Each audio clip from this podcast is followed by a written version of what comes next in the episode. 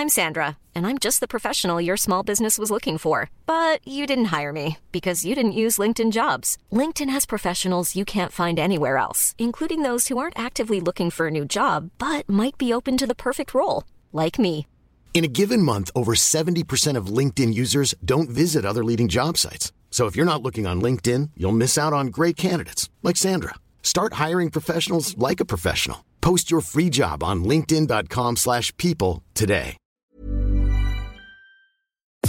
Nous sommes en guerre. Moi, moi, je, personnellement, je m'étouffe. Accélère Accélère Ils sont aux ordres du pognon Faut laisser la star tranquille. Le pape François vêtu d'une énorme doudoune blanche, Donald Trump plaqué au sol par des policiers, Emmanuel Macron en fuite au milieu des manifestants. Plusieurs images terriblement réalistes ont été générées par cette nouvelle version de l'intelligence artificielle Midjourney, et c'est des images qui ont circulé ces derniers jours, laissant présager un potentiel immense pour générer des fausses informations. C'est donc le sujet à la une des actualités du jour euh, aujourd'hui. Au passage, je tenais à vous remercier, vous tous qui écoutez ce format en podcast chaque jour. Vous êtes de plus en plus nombreux. Alors, je sais pas parmi vous s'il y en a qui étaient sur YouTube avant et qui ont basculé en version euh, podcast, ou alors je sais vous étiez tous, euh, vous avez découvert directement la version podcast. En tout cas, je tenais à vous remercier. Merci euh, du fond du cœur pour votre confiance d'être aussi nombreux. on est depuis plusieurs mois maintenant le podcast natif le plus écouté en France. Merci vraiment pour votre confiance et on commence du coup avec ce sujet. Alors si je vous en parle aujourd'hui, c'est parce que plus de 1000 acteurs de la tech, donc de la scène entrepreneuriale dans la technologie aux États-Unis, ont rédigé et ont signé ensemble une tribune et une lettre ouverte. Une lettre ouverte dans laquelle ils réclament une pause de six mois dans certaines recherches faites dans le secteur de l'intelligence artificielle. Alors là, on ne parle pas de toutes les intelligences artificielles, mais euh, spécifiquement celles à amener à concurrencer en quelque sorte les humains selon certains. C'est le cas de ChatGPT par exemple, ou encore de Midjourney, qui a donc généré euh, ces photos dont je vous parlais à l'instant. Alors je l'ai dit, hein, parmi les signataires, il y a tout un tas de personnes, mais il y a aussi des entrepreneurs dans ces domaines-là qui sont plutôt connus pour euh, bouleverser d'un point de vue technologique pas mal de domaines. On peut parler donc notamment de Elon Musk qui est à la tête de SpaceX, à la tête de Tesla, qui est aussi le patron de l'entreprise Neuralink. Neuralink, c'est cette boîte lancée par Elon Musk qui vise à implanter des puces dans le cerveau humain. Il y a aussi euh, le cofondateur d'Apple, Steve Wozniak, le cofondateur de Skype, Jan Tallinn. Bref, des gens qui sont euh, en général plutôt favorables à des bouleversements technologiques. Et on retrouve aussi dans cette lettre un certain nombre de chercheurs qui sont très connus dans ce domaine de l'intelligence artificielle. Alors dans cette tribune, il est écrit, je cite, Nous appelons tous les laboratoires d'intelligence artificielle à suspendre immédiatement pendant au moins 6 mois la formation des systèmes d'IA plus puissants que GPT-4. Alors GPT-4 ou GPT-4, mais j'ose plus dire à la française maintenant depuis euh, tous les commentaires sur la dernière vidéo. Euh, on en a parlé euh, il y a 10 jours dans ce format des actus du jour. C'est une nouvelle version en fait du modèle de langage grâce auquel fonctionne ChatGPT. Il est développé par euh, l'entreprise OpenAI et donc il a permis à ChatGPT de faire des avancées spectaculaires et d'être euh, encore plus puissant. En fait, les auteurs de cette euh, lettre ouverte accusent les laboratoires d'intelligence artificielle d'être lancés, je cite, dans une course incontrôlée, une course que personne, pas même leur créateur, ne peut contrôler de manière fiable. Selon eux, ça menacerait à terme de nous faire perdre le contrôle de notre civilisation, donc c'est pas des mots euh, anodins. Et les risques, si on rentre dans les détails, alors on en a déjà parlé dans notre vidéo euh, concernant euh, ChatGPT, mais c'est par exemple la diffusion à grande échelle de fausses informations, avec par exemple des IA qui peuvent produire et diffuser quasi instantanément des milliers de contenus mensongers. On peut parler aussi du risque de destruction de millions d'emplois dans plein de secteurs, comme la publicité, l'administratif, le développement informatique, etc. Des destructions d'emplois qui pourraient arriver très rapidement et sans gestion ou planification, disons, par euh, les différents euh, gouvernements. Et enfin, il y a d'autres risques. La question, par exemple, des biais des intelligences artificielles qui pourraient reproduire des biais racistes, sexistes ou autres, ou alors une certaine vision de la société. Bref, beaucoup de questions qui se posent autour de ces intelligences artificielles qui regroupent tellement de données que ça finit en quelque sorte par être une sorte de boîte noire. Alors que faut-il penser de cet appel alarmiste contre l'intelligence artificielle? Alors je suis pas là de mon côté pour vous dire quoi penser ou quoi juger, je suis là pour vous donner par contre des informations pour que vous puissiez vous faire euh, votre avis. Ce que l'on sait par contre factuellement, c'est que effectivement, il y a une forme de course qui s'est lancée entre les grandes entreprises de la tech, en particulier entre euh, Microsoft et Google. Il faut savoir que Microsoft a investi euh, dans ChatGPT grâce à OpenAI et donc il semble avoir de l'avance. Et Google de son côté qui essaie de rattraper son retard. A à côté de ça, il y a plein d'autres laboratoires d'IA indépendants au-delà des autres géants qui espèrent tirer leur épingle du. Et finalement, selon le média américain The Verge, qui est spécialisé sur la tech, il est peu probable que la pétition ait un véritable impact sur le climat actuel de recherche dans l'IA. En effet, en fait, la concurrence est tellement rude et les bénéfices d'un point de vue euh, économique sont tellement gigantesques pour euh, les gagnants de cette course qu'on imagine mal en fait dans le cadre actuel en tout cas euh, tout seul comme ça OpenAI dire on va réellement ralentir et réellement mettre un terme pendant six mois à nos progressions. En fait certains experts vont même jusqu'à penser que cet appel à une pause de six mois c'est potentiellement une manœuvre pour certains pour tenter de rattraper leur retard par rapport à OpenAI alors que pour l'instant OpenAI prend euh, pas mal d'avance. En gros, donc, pour résumer, certains signataires de la tribune demanderaient une pause davantage par intérêt euh, personnel que par réel besoin et nécessité, on va dire, pour euh, la société, malgré donc, vous l'avez compris, des questions importantes qui se posent aujourd'hui. Alors, du côté de l'entreprise OpenAI, justement, qui développe donc ChatGPT, on reconnaît que l'intelligence artificielle présente des risques. Alors, c'est assez flou, hein, mais son fondateur avait admis le besoin potentiel d'un examen indépendant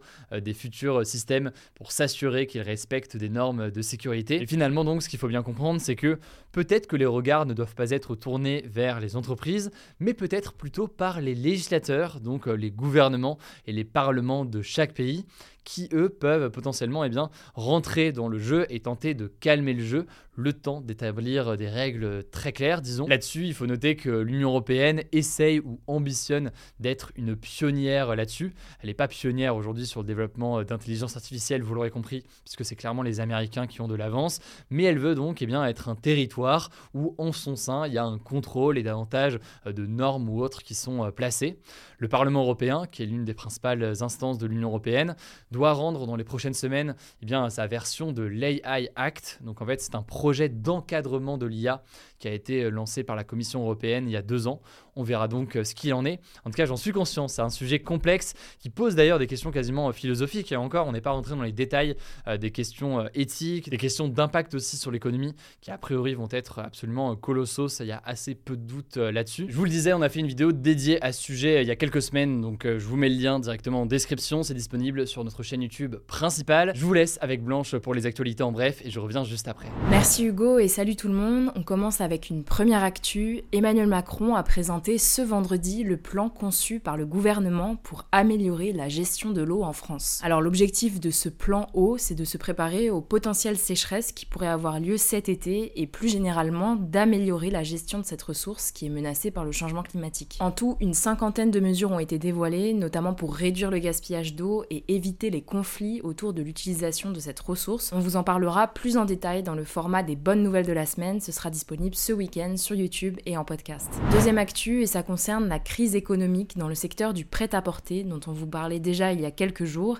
Eh bien, une nouvelle enseigne est touchée. Il s'agit de Pimki qui vient d'annoncer d'ici 2027 la fermeture de 64 magasins sur 300 en France et la suppression progressive de 257 postes sur 1400. Alors, selon la direction de Pimki, ça fait partie d'un plan d'économie qui est une conséquence d'une baisse de la fréquentation et des ventes dans ces magasins physiques. En tout cas, Pimki vient s'ajouter à la longue liste des enseignes françaises de prêt-à-porter en difficulté, Camailleux, San Marina et Cop Copine qui ont définitivement fermé et d'autres sont actuellement en redressement judiciaire. Le prêt-à-porter moyenne gamme souffre donc de la double concurrence d'un côté de l'ultra fast fashion avec des marques comme par exemple Shein ou Primark et de l'autre des marques plus premium. On vous met le lien de notre vidéo en description. Troisième actu, toujours en France, la circulation va être interdite dans l'hypercentre de Paris à partir de janvier 2024 en vue des Jeux Olympiques, donc dans les arrondissements les plus centraux. C'est une volonté depuis longtemps de la maire de Paris, Anne Hidalgo. Selon elle, ça permettrait de réduire de 50% le trafic actuel, ce qui permettra de libérer plus de place pour les piétons et d'engendrer moins de pollution. Alors, il y aura quand même des exceptions à cette interdiction pour trafic dit de transit Concrètement, ça veut dire que les transports publics, les services d'urgence et les personnes qui habitent dans ces quartiers auront toujours le droit d'y circuler. Certaines personnes craignent les difficultés de circulation que ça pourrait entraîner pour les services de secours et de police dans ces zones, mais aussi l'impact plus général que ça pourrait avoir sur le trafic dans le reste de la capitale. Quatrième actu, et c'est un chiffre qui nous paraissait intéressant à évoquer aujourd'hui, près d'un Français sur quatre et plus de la moitié des 18-24 ans ont envie de créer une entreprise, selon un sondage réalisé sur 1300 personnes, publié ce mercredi par Opinionway. Ce qui est intéressant de noter, c'est que les femmes sont plus nombreuses que les hommes et cette envie de se mettre à son compte diminue avec l'âge. Autre chose à retenir, le principal obstacle selon les personnes interrogées, c'est le financement. La moyenne des personnes estime dans l'idéal avoir besoin de 22 500 euros pour financer leur projet la première année, mais n'ont en moyenne qu'un peu moins de 10 000 euros de budget personnel. Cinquième actu, je voulais vous parler d'une histoire qui a fait pas mal parler depuis deux ans et qui est revenue dans l'actualité cette semaine. La TikTokeuse Too Much Lucille a raconté sur TikTok et Twitter le harcèlement et les menaces de mort et de viol qu'elle subit depuis maintenant deux ans. On en avait déjà parlé en 2021, à l'époque Lucille s'était exprimée sur Twitter en nommant son agresseur qui avait été envoyé en prison puis relâché. Sauf qu'en fait ça s'est jamais arrêté, elle explique avoir dû déménager ou encore payer des nuits d'hôtel pour ne pas rester chez elle et risquer de se faire tuer car concrètement il menace de la tuer. Son agresseur aurait aussi menacé de s'en prendre à son petit frère et a répété qu'il n'avait pas peur d'aller en prison.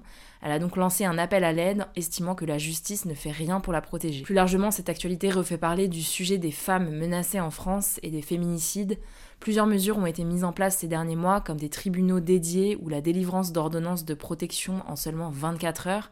Mais selon les associations qui luttent contre les violences faites aux femmes, ça ne suffit pas. On peut le voir dans le cas précis de Lucille. En tout cas, si vous êtes témoin ou vous-même victime de violences, je vous mets des ressources en description et courage à Lucille et ses proches. Sixième actu, en France, le nombre de réalisatrices de films a dépassé un cap symbolique en 2022. Pour la première fois de l'histoire du cinéma français, un tiers des films qui sont sortis l'année dernière ont été réalisés par des femmes, selon des chiffres publiés ce mercredi par le CNC, le Centre national du cinéma. Alors, on est encore loin de la parité homme-femme, mais selon le CNC, ce nombre historiquement haut témoigne d'une féminisation au long cours de ce secteur qui était auparavant réservé aux hommes. Enfin, dernière actu, l'édition 2022 du Téléthon a finalement récolté 90,83 millions d'euros de dons, et c'est un record depuis l'édition de 2016. Le Téléthon, c'est un événement caritatif diffusé à la télévision qui a lieu tous les ans dans le but de récolter de l'argent pour financer des projets de recherche sur les maladies graves. Et donc pour l'édition de l'année dernière, qui avait lieu les 2 et 3 décembre 2022, plus de 90 millions d'euros ont été récoltés, soit 12 millions d'euros de plus que les promesses de dons faites en décembre. Le président de l'association a tenu à remercier tous les donateurs, les bénévoles, les partenaires et les équipes de France Télévisions pour cette édition, je cite, exceptionnelle. Voilà, c'est la fin de ce résumé de l'actualité du jour. Évidemment, pensez à vous abonner pour ne pas rater le suivant, quelle que soit d'ailleurs l'application que vous utilisez pour m'écouter. Rendez-vous aussi sur YouTube et sur Instagram pour d'autres contenus d'actualité exclusifs. Écoutez, je crois que j'ai tout dit. Prenez soin vous et on se dit à très vite.